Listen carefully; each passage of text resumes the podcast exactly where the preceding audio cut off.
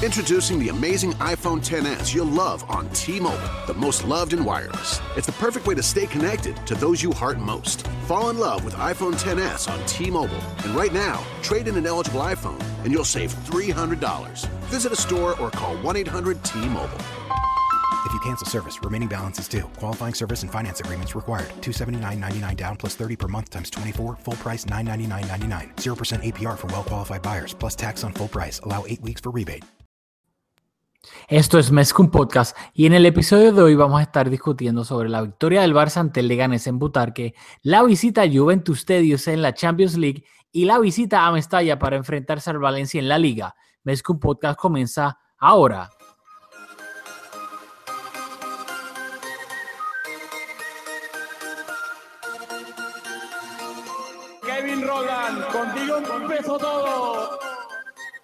Som el millor club del món, diguin el que diguin.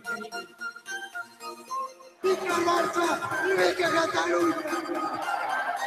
Apreteu els cinc cinturons, que ens ho passarem bé.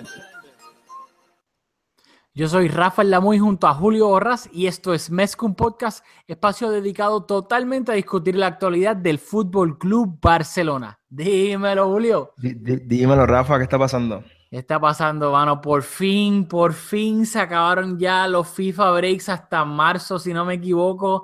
Así que de ahora en adelante es todo fútbol de clubes por fin. No sabes la alegría que eso me ¿Estabas da. disfrutando ver a Argentina jugando? Loco, por Dios, el Papu Gómez, Macherano, qué desastre esa selección de Argentina si no es por Messi. Eso créeme, no me lo está disfrutando para nada. Así que estoy bastante feliz de que por fin volvió el mejor fútbol del mundo, que es el fútbol de clubes. Bueno, y pensaba que iba a decir el Fútbol Club Barcelona, digo, te iba a decir contra. En este momento no sé, pero vamos a, a discutir lo del auspiciador para empezar a discutir el partido. Bueno, recuerden que Conitos eh, es nuestro auspiciador, así que Mezcum Podcast, está auspiciado por Conitos Baila Bodeguita, localizado en la Avenida San Patricio en Guaynabo, Puerto Rico, donde pueden ver todos los partidos de fútbol que deseen, tomarse una cervecita bien fría, comer esto, una pisita bastante rica que la hacen allá, celebrar su cumpleaños. Olvídate, pueden hacer lo que le dé la gana en Conito, la van a pasar bien, súper chévere. Pregunten por Luisito, que es el dueño, díganle que nosotros los enviamos. Y así que recuerden, Conito, bye la bodeguita. Boom. Bueno, partido ante el Leganes. Impresiones generales antes de entrar en alineaciones y todas esas cuestiones. Impresión general del partido. Por poco me quedo dormido. Bueno, eh, yo, bueno, el, o sea, el Leganés tuvo oportunidades de gol. Ah, Para mí no, yo aquí el- cuando hemos tenido un bajo rendimiento, yo he propuesto que un- somos equipo veterano, estamos manejando los tiempos, manejando el ritmo del partido, manteniendo el control. Sin embargo, el, el juego no es el mejor. Pues ¿Te sumas a esa teoría o tú crees que realmente tenemos un problema táctico y no estamos jugando, o sea, nuestro rendimiento es producto de que simplemente no somos tan buenos? No, yo creo que es, debido a, a los jugadores que tenemos y a los que faltan. Lamentablemente, Neymar se fue. Lo que hemos dicho mil veces aquí, Neymar se fue. Compramos a alguien para que fuese su reemplazo, un jugador joven, eléctrico, rápido, con un desequilibrio y está lesionado. Así que Dembélé hace una falta increíble en cuanto a ese aburrimiento que vemos del Barcelona se refiere. Y pues, lamentablemente, no todavía no tenemos un, un reemplazo de Xavi, un jugador que pueda tomar el control del partido y dictar el pace. Y luego, pues, le añades que no llegó Coutinho, que es otro jugador diferente, con magia, que puede crear situaciones de peligro de la nada. Y pues tienes este fútbol aburrido del Barcelona. Bueno, pues, vamos, Vamos vamos, a, vamos allá. Bueno, el Barça se enfrentó al Leganés en la jornada número 12 de la liga.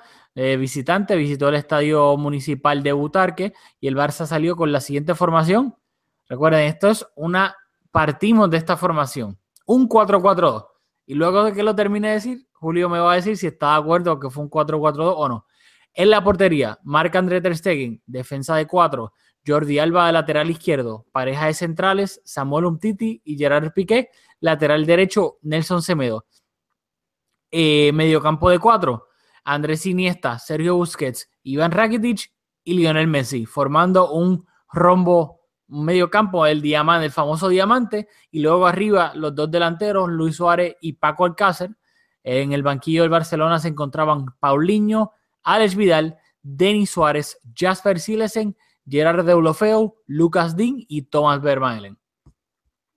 Bueno, eh, no quiero decir que no estoy de acuerdo, porque hemos visto ya que cuando Valverde hace esta, esta alineación, así es que se registra en el papel, sin embargo, igualito que contra el Sevilla, cuando juega Alcácer, en lugar de un extremo, jugamos con Messi de 10 y con dos delanteros centros. Y eso fue lo que se repitió. Yo creo que ya no vamos a ver sorpresa en la alineación del Barça. Si juega Alcácer, vamos a jugar con 2-9 Messi de 10. Si no, vamos al, al 4-3-3 asimétrico, ya sea con, con Deulofeu, Dembele cuando esté saludable. Yo creo que ya más o menos tenemos una idea de, del planteamiento táctico de Valverde. No, estoy totalmente de acuerdo. Yo creo que ya, este, si juega, si juega, eh, mire que Luis Suárez, si juega Paco Alcácer, es él junto a Luis Suárez y van a ser los dos delanteros y Messi por detrás y pues obviamente completando, como quien dice, ese diamante en el medio campo. Para no, no estirar el chicle mucho, el primer gol del partido vino en el minuto 28. Fue un pase largo de Busquets a Paco Alcácer, que luego remató. Eh, y entonces el portero del Leganés, el Pichu Cuellar, fue un poquito raro porque atajó ese remate de, de Paco Alcácer, pero dio rebote y entonces ahí Luis Suárez estuvo listo, como pues lo que por lo que se caracteriza el uruguayo, un depredador del área, eh, aprovechó el rebote y ahí mismo le empujó para marcar el 1-0 del Barcelona. Sí, como tú comentas, eso fue un gol de 9 de área, de cazador. Y es curioso porque a mí me pareció a primera instancia que fue un tiro al arco de, de. Sin embargo, cuando busqué las estadísticas, lo acreditan con un solo tiro al arco en todo el partido, que sin duda fue el del segundo gol. Así que, ¿verdad? Fue, fue como un tiro centro cuando lo volví a ver. Yo creo que iba con dirección a gol, pero no sé, tiro centro, vamos a decir. Se Sí. combinaron los dos jugadores más adelantados en el campo y como, bueno, como acabo de decir, en el segundo gol fue bastante similar, así que rindiendo frutos poner esa pareja de delanteros ahí al frente.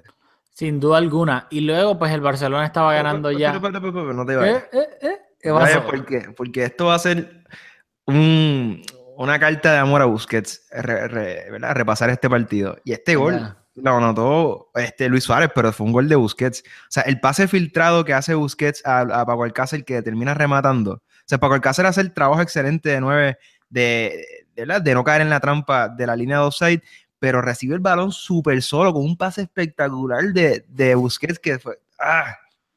Ah, me encantó. Sí, Busquets que- tuvo un partidazo y ahorita voy a tirar las estadísticas porque, o sea, fue, eh, tuvo el control del, del partido por completo y estadísticamente avala lo que vimos, o sea, tuvo un partidazo Busquets y. Quiero resaltarlo porque eso no cuenta como una asistencia, eso no se ve en los números, pero ese gol fue de Busquets, de su visión, de, la capacidad que tiene para encontrar un delantero con un pase filtrado perfecto por encima de la defensa. Fue un partidazo y eso fue una jugada brutal de Busquets. No, es bueno que lo resaltes porque eh, si Busquets este se lleva pues eh, crédito de muchas cosas es por su habilidad de tocar de primera, pases cortos por lo general. Casi nunca hablaban de Busquets porque, oh, qué buen pase largo hizo. O eh, en ese sentido. Y aquí en este caso fue un pase largo de Busquets excelente, excelente, excelente. Así que, que me alegra mucho que lo digas para que para mencionar también las otras facetas que tiene Busquets y por lo cual para mí lo hace el mejor medio centro del, del mundo sin duda alguna. Y para mí, el jugador más importante del Barça, yo te digo con toda la honestidad del mundo, ¿verdad? Esto puede ser un poco controversial. Si a mí me dicen que el PSG se va a llevar a un jugador del Barça, ¿a quién tú salvas? Me dan la oportunidad de salvar a un solo jugador. Yo me quedo con Busquets sobre Messi, porque Messi, o sea, Messi es increíble, es de otro planeta. Pero al final del día, Messi es un delantero que asiste y mete goles y lo hace mejor que nadie. Pero es que lo que hace Busquets no lo hace más nadie. Y, y no sé, quiero que lo apreciemos y que seamos conscientes de que tenemos un tesoro y hay que valorarlo. Sí, es que yo creo que lo de Busquets es que es tan fundamental en la forma que el Barça juega para colmo, que pues todos sabemos que el Barcelona entre comillas tiene un hándicap de que es que necesita ciertos jugadores, no solamente necesita jugadores buenos, necesita jugadores buenos y que tengan un cierto estilo de juego y por eso es que Busquets es tan imprescindible en el estilo de juego del Barcelona, que de por sí ahora mismo estamos jugando un poco aburrido, pero de la manera que el Barça pretende jugar sin Busquets, eso es básicamente imposible. De acuerdo. Bueno, después el del, del, gol de Luis Suárez, el Barcelona estaba ganando 0-1 en Butarque y el Leganés, como bien dijiste al principio del podcast, tuvo dos oportunidades de gol, una en el minuto 35 y otra en el minuto 52, las cuales las dos las resolvió Marc André Ter Stegen con bastante solvencia, tiros que fueron a él, o el primero fue un poquito al ángulo, no tanto al ángulo, y él sin problema alguno despejó ese balón. El segundo fue a él, pero reaccionó bastante con, pues, con bastantes reflejos. Y básicamente Ter Stegen se estaba volviendo junto a Messi, Busquets y Umtiti, en mi opinión, los jugadores de esta temporada. O sea, todas esas oportunidades clarísimas de gol, Ter Stegen sin duda alguna las está resolviendo como si nada. ¿Qué tienes que decir sobre eso? No, o sea, estoy completamente de acuerdo. Quizás a mí se me hubiese quedado un Titi, pero qué bueno que lo dijiste. Esos cuatro jugadores están siendo la temporada, o sea, fundamentales. Pues los demás jugadores han sido complementos. Así que, incluso, quiero aprovechar para. ¿Quieres hablar de ese medo ahora o, quieres seguir comentando los goles? No, no, antes de llegar al segundo gol, vamos a hablar de ese medo. Cuéntame, ¿qué tienes que decirle a ese medo? Porque si lo dices es por algo es que Semedo, pues, ahora que estamos hablando de los jugadores complementarios, es bien curioso porque yo lo veo y digo, contra, me siento súper bien, me encanta el proyecto, una seguridad, llega con velocidad a, corregir los errores su, propios y los del el resto del equipo. me encanta, me siento súper bien. Cuando está en la cancha es como una paz y, ¿verdad? Pero luego lo cambian y me pongo a pensar, ¿tú sabes qué? Semedo no hizo lo suficiente ofensivamente, ¿sabes? No aporta lo suficiente ofensivamente como para yo decir, contra, este es el tipo que, nos hacía falta. Tiene como, como que no logra convencerme porque, no, no sé, creo que para tú quedarte con el lateral derecho del Barça y ah, teniendo una referencia como Dani Alves, antes de él, pues los zapatos son bien grandes y no basta con ser súper solvente defensivamente, que lo está haciendo, y esa es la prioridad en su posición, pero tiene que ser más contundente al ataque, tiene que atreverse, tiene que ser más creativo, o sea, tiene que usar de referencia a Carvajal y a, Marcelo, eso es lo que nos hace falta a nosotros, necesitamos apoyo a los delanteros de parte de los laterales. Pero tú sabes por qué en verdad no me molesta tanto, porque sí, estoy, estoy totalmente de acuerdo, pero primero, no es el caso de que yo pienso que ese medio no tiene la habilidad para hacer eso que estás mencionando. No lo está haciendo, estoy de acuerdo. Pero para mí, él sí tiene la habilidad, que es, entonces ya eso es cuestión después de acoplarse más al equipo, de coger un poco más de confianza. No es una situación como Alex Vidal que tú dices, ni tiene la, la, capacidad táctica, ni tiene el talento para realizarlo. Y obviamente ya eso es más preocupante porque tú dices, si no tiene el talento, no hay nada que hacer. Para mí, Semedo tiene el talento sin duda alguna yo creo que es un proceso de adaptación. ¿Sabe? Eh, a Vidal cuando llegó al Barcelona, todos sabemos lo que terminó siendo un absoluto crack, pero esas primeras dos temporadas no le fue muy bien que digamos, sea por adaptación, por lo que fuese, no le fue muy bien. Y además también en la época, ya que mencionaste a Dani Alves, el nene, quería mencionar que cuando estaba el Barcelona estaba en todo su apogeo, que era Daniel por la banda derecha, de lateral derecho, y Erika Vidal por la banda izquierda, de, pues, de lateral izquierdo, había un balance que yo creo que entonces en, ahora mismo se ha revertido un poco. Antes era el lateral derecho, era el que atacaba, atacaba, atacaba, mientras que Vidal, el lateral izquierdo, era el que mantenía un poco el balance. Ahora, yo creo que se han invertido los roles. Claramente Jordi Alba es el lateral que ataca y ataca y ataca, y cuando está Semedo, es el lateral que le brinda un poco de balance al equipo. Estoy totalmente de acuerdo y traiste un excelente punto. Y es que a Alex Vidal o los demás, a Sergio Roberto, que lo ha hecho bien. Pero, vamos, Semedo tiene las capacidades físicas y técnicas para hacer ese lateral derecho que todos queremos que sea. Eh, tienen toda la razón, es, es, eso, es cuestión de encontrarse dentro de esa posición y saber tener la madurez de, técnica, táctica, de saber cuándo poder tirarse hacia el frente. no estoy de acuerdo en el sentido, eh, eso, eso que comentas de, de Avidal, que es algo que le hemos hablado. Y, y sí, Dani Alves se ya ha llevado todo el mérito del mundo, pues la gente no se acuerda que es que tenía a Vidal protegiéndole las espaldas a Puyol en su mejor momento y a Busquets siendo el mejor central del mundo. Pues cuando tú tienes ese comodín detrás, pues es fácil irte al frente. Quizás Semedo no tiene eso. Pero yo no creo que, ¿verdad? El balance, it goes both ways. puede atacar Semedo, porque Jordi Alba creo que tiene las capacidades como para entenderlo y retroceder un poco y, y balancear y tener esa defensa de tres con Busquets metiéndose entre los centrales como solíamos hacer. Así que es cuestión de, yo creo que un poco, como dices, de adaptación y de atreverse, porque lo, lo que necesita para hacerlo, él lo tiene. Bueno, por eso es que honestamente a mí no me preocupa en lo absoluto Semedo por el momento. No, no creo que vaya a ser un big issue de going forward ni nada. Dicho eso, el Barça en el minuto 60 anotó el segundo gol del partido. Excelente elaboración de la jugada que terminó en un pase, en un pase picadito de Messi para habilitar a, a Paco Alcácer Hermoso que remató. Luego de nuevo el portero del Leganés, el Pichu Cuellar, dio rebote y ahí Luis Suárez con una media tijerilla más o menos remató y terminó en el fondo de la portería para el 2 a 0 del Barcelona. ¿Qué me tienes que decir de ese gol?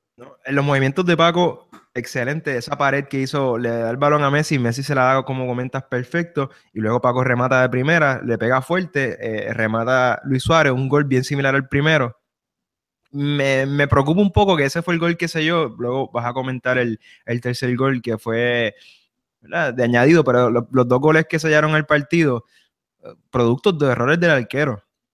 Y nada, pero preocupa un poco que no hemos encontrado con un arquero como Ter Stegen, esos dos goles no entraban.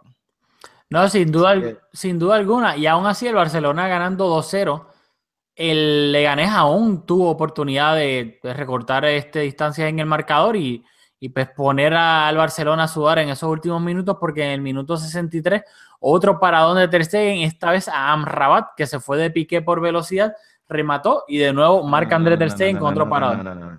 Primero, hay que hablar de Amrabat, que parecía Cristiano Ronaldo en este partido.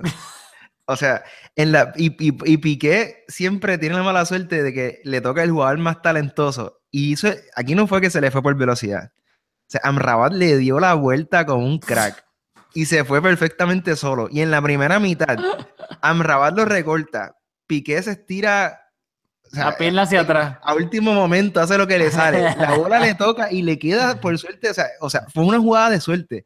Pero Piqué se vio feísimo también. Tuvo dos en este partido. Y después la trata de. Amrabat tiene mentalidad de crack. O sea, él no le pegó fuerte. Se quedó solo frente a Ter Stegen. Estaba bastante lejos, pero no le pegó fuerte. La quiso colocar como, si fuera Henry en el 2012. se que, le fue alta.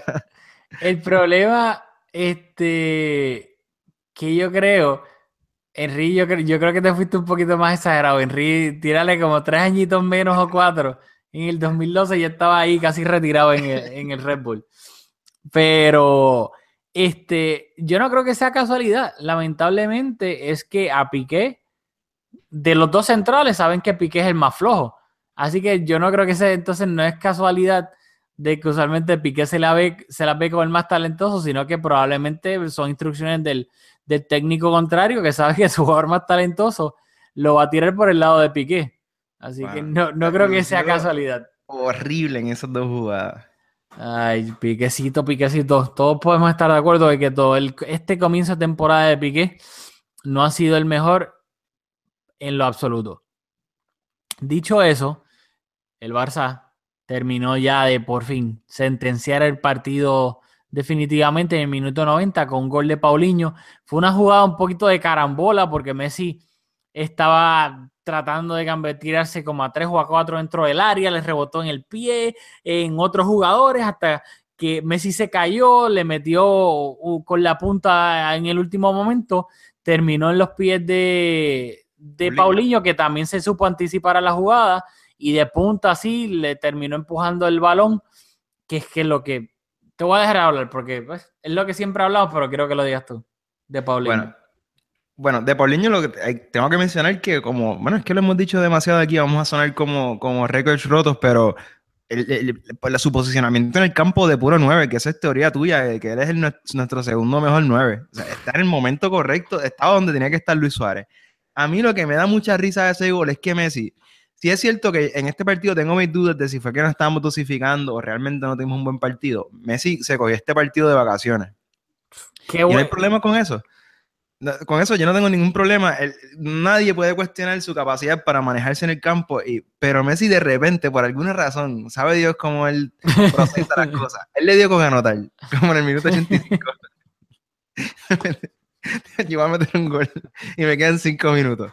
Y empezó a gambetear y estuvo cerca. Y empezó a gambetear, a gambetear, a gambetear y terminó en un gol y me da risa porque es tan y tan talentoso que le saben, o sea, Paulinho no remató de cara. Messi le pasó la bola a Paulinho. No, fue un, un, rebote en el defensa, Messi le pasó la bola y me dio mucha risa cuando, cuando ocurrió.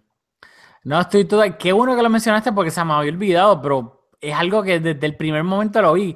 Todos sabemos que hay partidos que Messi dice: Mira, en verdad, yo no tengo ganas de jugar, voy a caminar y pues si me necesitan, ni modo, pues ahí me pongo a jugar.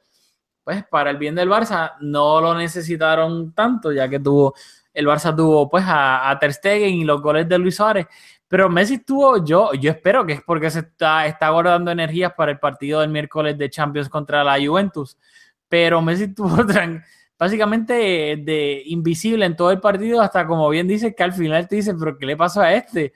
De momento es como que le prendieron un switch y, ah, quiero meter un gol, quiero meter un gol, y va por ahí, y yo, ¿por qué le pasó a Messi? Y luego si lleva caminando todo el juego, y ahora de la nada le da con meter el gol. Eh, fue curioso. Tenemos que hablar de Iniesta, que como hemos visto por los comentarios de nuestros oyentes, es un tema sensitivo. Y tengo, y tengo una observación, y es que cuando sale Iniesta del campo, que tuvo un partido súper discreto, el partido se abrió y se rompió por completo. Así que yo no sé si fueron las circunstancias del partido o yo no sé si fue su presencia en el campo, pero el partido fue uno cuando estaba Iniesta y fue otro luego de que fue sustituido. No sé si coincide. No, coincide. O sea, el Barcelona tuvo el control del partido por lo general desde que mientras estuvo Iniesta, pero no fue que Iniesta tomó riendas del partido. Yo creo que eso tuvo mucho más que, o tuvo que ver con, con, Busquets, el partidazo que se tiró, porque Iniesta, cuando lo sacaron, si no me equivoco, tuvo como 18, 17 pases completados. O sea, Iniesta no, también, tú, al igual que Messi. Tú, voy a discutir las estadísticas ahora, okay. porque ya luego de tirarle la toalla, ¿verdad? Ajá. De que el partido se rompió cuando él salió. Vamos a ver los números de Iniesta en este partido. Salió en el minuto 59, mérito de Valverde, el, Barça no estaba teniendo el mejor, no quiero decir mérito de Valverde por sacar a Iniesta, sino que hizo un doble cambio en el minuto 59 porque el Barça no estaba jugando muy bien. Hasta ese momento tenía 45 toques.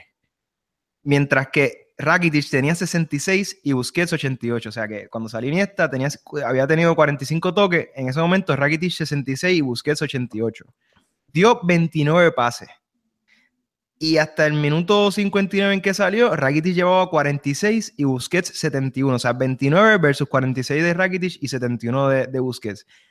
Bien por debajo de los demás mediocampistas.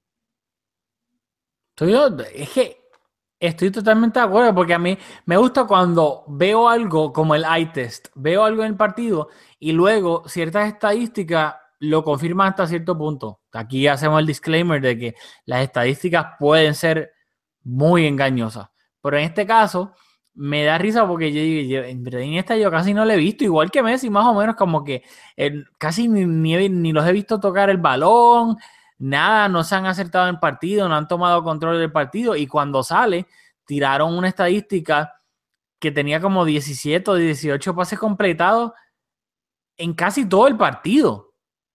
Me, o sea, me puedo estar equivocando exactamente en la cantidad, pero fueron bastante pocos y yo dije, wow, como que. ¿Sabes? Qué exageración, lo poco que, que, pues, que estuvo en el partido como tal involucrado.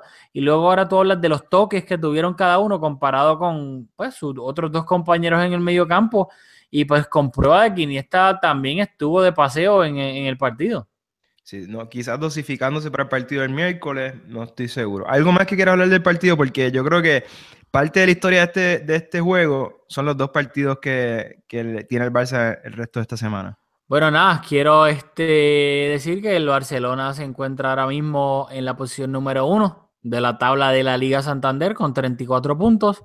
Segundo lugar, el Valencia con 30 puntos.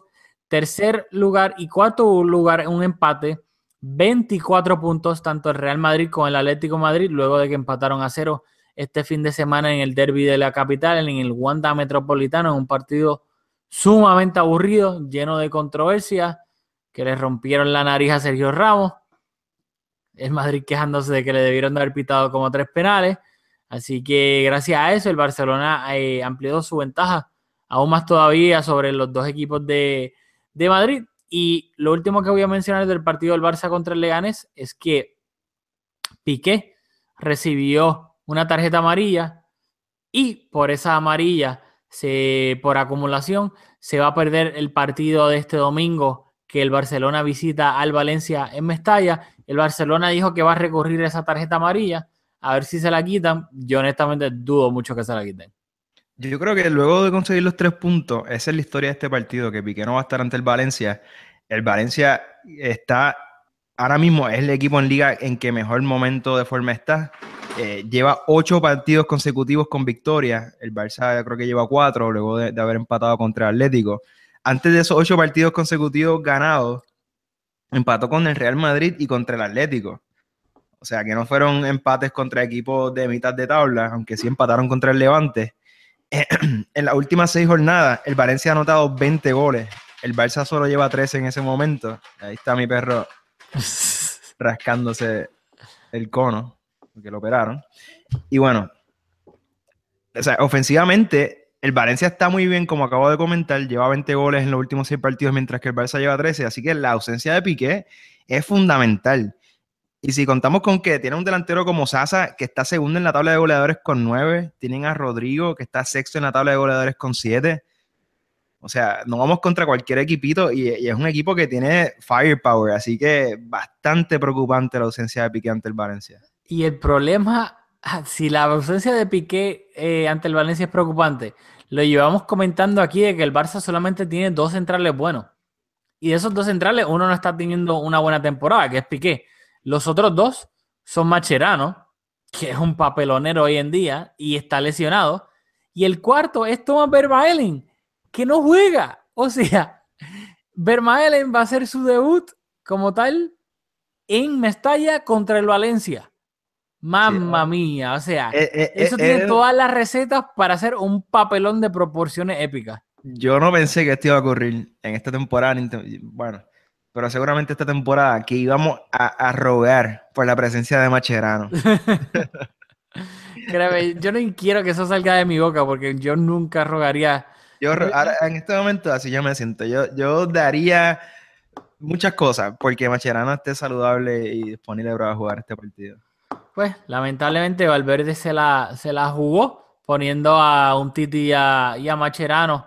Mira, llega Macherano y a Piqué en el partido contra el contra el Leganés, sabiendo que si este, a los dos estaban apercibidos de suspensión, imagina, imagínate que un Titi también hubiese, este, le hubiese sacado una amarilla. ¿Con qué central íbamos a jugar en Mestalla contra el Valencia? Con Busquets probablemente. Así que piensa que pudo hacer, si, si quieres consolarte con algo, piensa que pudo haber sido mucho peor. Eso es lo único que te digo. Este, algo más, bueno, un, una curiosidad que tengo, este partido vimos a Gumbao, este, que lo recuerdo con mucho cariño porque le quitó el puesto de, Sergi, de medio centro a Sergi Samper en el B, cosas que oh. no se leen. No, imagínate y los, los samperistas ahí. Los samperistas y los esportistas, este, probablemente no lo saben, pero ese jugador que entró de cambio le quitó el puesto a Sergi Samper en el B y nadie se enteró, así que me dio mucha risa cuando lo vi. Y también fue, le quitó el puesto entre comillas, también el, en el equipo grande, porque Luis Enrique, el rey de la bicicleta, le prefirió subir a, a Gumbau y hubo un momento de, durante pues la cuando Luis Enrique estuvo dirigiendo al Barcelona que, que subió a Gumbau y le dio varios minutos. Así que cierto es. La leyenda de Gumbau terminó en el Leganés. Eh, lamentablemente el gran Gerard Dulofeu y sus bailes de música electrónica no pudieron jugar, no disputó ningún minuto. Así que será interesante ver qué va a hacer Valverde y lo quiero usar de puente ahora para el partido de este próximo miércoles de la Champions. El Barcelona se enfrenta a la Juventus en Turín, visitando al equipo este, italiano. El grupo del Barcelona es el grupo D, que se encuentra de la siguiente manera, con cuatro jornadas disputadas. El Barcelona está primero del, grupo con 10 puntos, la Juve está segundo con, está segunda con 7 puntos, el Sporting de Portugal está tercero con 4 puntos y el Olympiacos está cuarto y último con un punto. Claramente el resultado de, de, este partido o va a mantener con esperanzas a la Juve o los va a sentenciar y el Barcelona va a asegurar la primera plaza de ese grupo. Hay que recalcar. Es, ¿Qué pasa? es curi- o sea, que es curioso ahora que me mencionas al, al- al bailarín de música electrónica, porque en el partido anterior del Barça contra la Juve, este, no jugaron ninguno de los dos, ni, ni WFU ni el Castle. Y te pregunto, ¿por quién, o sea, jugó Dembele, que obviamente está lesionado? ¿Por quién te inclinas para jugar este partido? Yo honestamente me inclinaría por el bailarín de música electrónica. Yo sé que obviamente pues es un loquito, tal vez una empezaría, no, a lo mejor un poco más conservador, el mediocampo de cuatro con los dos delanteros centros. Pero yo pienso que un equipo como la Juve, eso es tan... Y me puedo equivocar, ojalá me equivoque, pero tú poner a Suárez y a, y a Paquito Alcácer es algo que va a fit right into their hands a su estilo rocoso, de, de- de jugar contra ese tipo de delanteros centros que pelean, que van al cuerpo, etcétera. Yo creo que a la Juve tú lo tienes que combatir con velocidad, con desequilibrio, para poner a prueba pues, a sus centrales que, por lo, que no son jóvenes. O sea, Barzagli es un dinosaurio, Chiellini es un dinosaurio, el otro es Rugani y Benatia, pues que son un poco ya un poco más jóvenes. Así que yo creo que yo jugaría con el bailarín de música electrónica. ¿Qué Yo- tú yo harías? estoy- Yo estoy de acuerdo. Y más que no vamos a jugar en casa. Como dice, quizás vamos a salir un poco más conservador. Veo conveniente. Y no te sorprendas de que juegue Sergi Roberto incluso. Pero Sergi Roberto no está casi todavía. Que yo sepa, él no va a estar ready todavía. Ya no. Tienes toda la razón del mundo. Sergi Roberto está embaratado. Te olvidaste de ese pequeño detalle. Me olvidé por completo así. Estoy haciendo alineaciones que es imposible. Así que va a ser Semedito de nuevo el que va a jugar en la banda derecha. Porque que si No, no, no, no, Estaba pensando en Sergi Roberto para jugar al frente. Ah, ok, ok, ok, ok. no, no, no. No, no, pues, lamentablemente va a ser o el, o el bailarín de música electrónica o Paquito. No Sí. creo que sea. No, si yo llegaba a ver de nuevo André Gómez en. En- No. Ah, no, André Gómez está les... Mala, Lo que está pasando, se me olvidó por No, completo. va, a ser, no, va a ser de Ulofeo con toda probabilidad. Yo espero, eh, espero que sí. Luego, pues cualquier cosa que entre eh, Paquito en la segunda mitad. Y quiero recalcar que la gente, he escuchado mucho por ahí, leído en Twitter, no, que si el Barça debe ganar cómodamente porque la Juve pues viene, perdió hoy contra la Sampdoria 3-2. Varios de sus jugadores italianos pues obviamente vienen emocionalmente de ese, de quedar eliminados de la Copa del Mundo. Pero aún así, en la Juve va a ir con absolutamente todo contra el Barça. O sea, mira a quién dejó hoy en el banco la Juve. A Dybala, a Douglas Costa, a Matuidi, a Buffon, a De Sciglio, a Benatia y a Alexandro. Y a Barzagli, se me olvidó. Dybala y Douglas Costa y Matuidi terminaron entrando, pero fue en el minuto 62, 72 y 80 respectivamente. Así que claramente la Juve estaba reservando a todo el mundo para jugar contra el Barcelona, así que yo no creo que vaya a ser tan fácil como lo he estado leyendo y más teniendo en cuenta que el Barcelona sí ha estado ganando absolutamente todo en la liga, casi todo en la liga, pero todavía el Barcelona no convence y no creo que esté a un nivel de que pueda ir a, a- a Turín a tomar control del partido durante los 90 minutos. Sí, está, estoy totalmente de acuerdo. Va a ser un partidazo bien disputado. Luego tenemos el Valencia, así que es probablemente la semana más dura que hemos tenido eh, desde que empezó la temporada. Sin duda alguna. Así que vamos a tratar. Ah, yo es que el, el mensaje que quería dar, dilo ahora, antes de que se me olvide de lo que vamos a estar haciendo los próximos episodios. Ya, ya discutimos todo lo que tenemos que Sí, yo creo que sí, Ok, ya va, no quiero estirar más el chicle. Muy bien. Bueno, pues para los que no, algunos quizás lo saben, no sé, no, no lo hemos hablado aquí, pues yo me voy a casar, así que voy a estar viajando, no voy a poder estar grabando por las próximas dos semanas. Así que eh, el gran Rafael Lamuy, que es el padrino de la boda espiritual, porque iba a ser el padrino de la boda oficial, pero la boda se canceló por el huracán, va a estar tomando las funciones solo de grabar este podcast, así que la semana que viene, cuando, cuando lo escuchen solo, eh, ¿verdad? Es por ese motivo y en tres semanas volvemos a la normalidad, así que Rafa va a tener la responsabilidad, va a cargar el equipo por las próximas semanas. Así que ya saben, voy a estar solo, no me maten, por favor. Voy a tratar de hacerlos un poco más cortos, así que, pues nada, queríamos decírselo para que supieran de que si de momento no escuchan a Julio, no es porque desapareció ni nada, sino que está, está de honeymoon allá, slash boda. Este, nada, recuerden que el Barcelona pues juega este miércoles contra la Juventus y luego el domingo contra el Valencia, así que dos partidazos que pues van a, a trazar la línea de, pues, de, lo que va a ser la temporada del Barça, por lo menos en este, en este comienzo. Y de nuevo, lo último que queríamos decirles es que por favor, de nuevo, cuantos más reviews de 5 estrellas nos dejen en iTunes, mejor para nosotros y mejor para el show, porque de esa manera le va a salir en el feed de iTunes a más personas que tal vez son fanáticos del Barcelona o del fútbol, pero no tienen el conocimiento de que existe un podcast sobre esos temas que a ellos les interesan. Y pues mientras más podamos seguir creciendo y llegar a más oyentes, mejor todavía, porque de eso se trata, pues, de una, crear una comunidad donde todos podamos hablar y discutir sobre el club que tanto nos apasiona. Así que recuerden que voy a estar solo la próxima semana, así que deseenle a Julio unas buenas vacaciones y nos vemos en la próxima.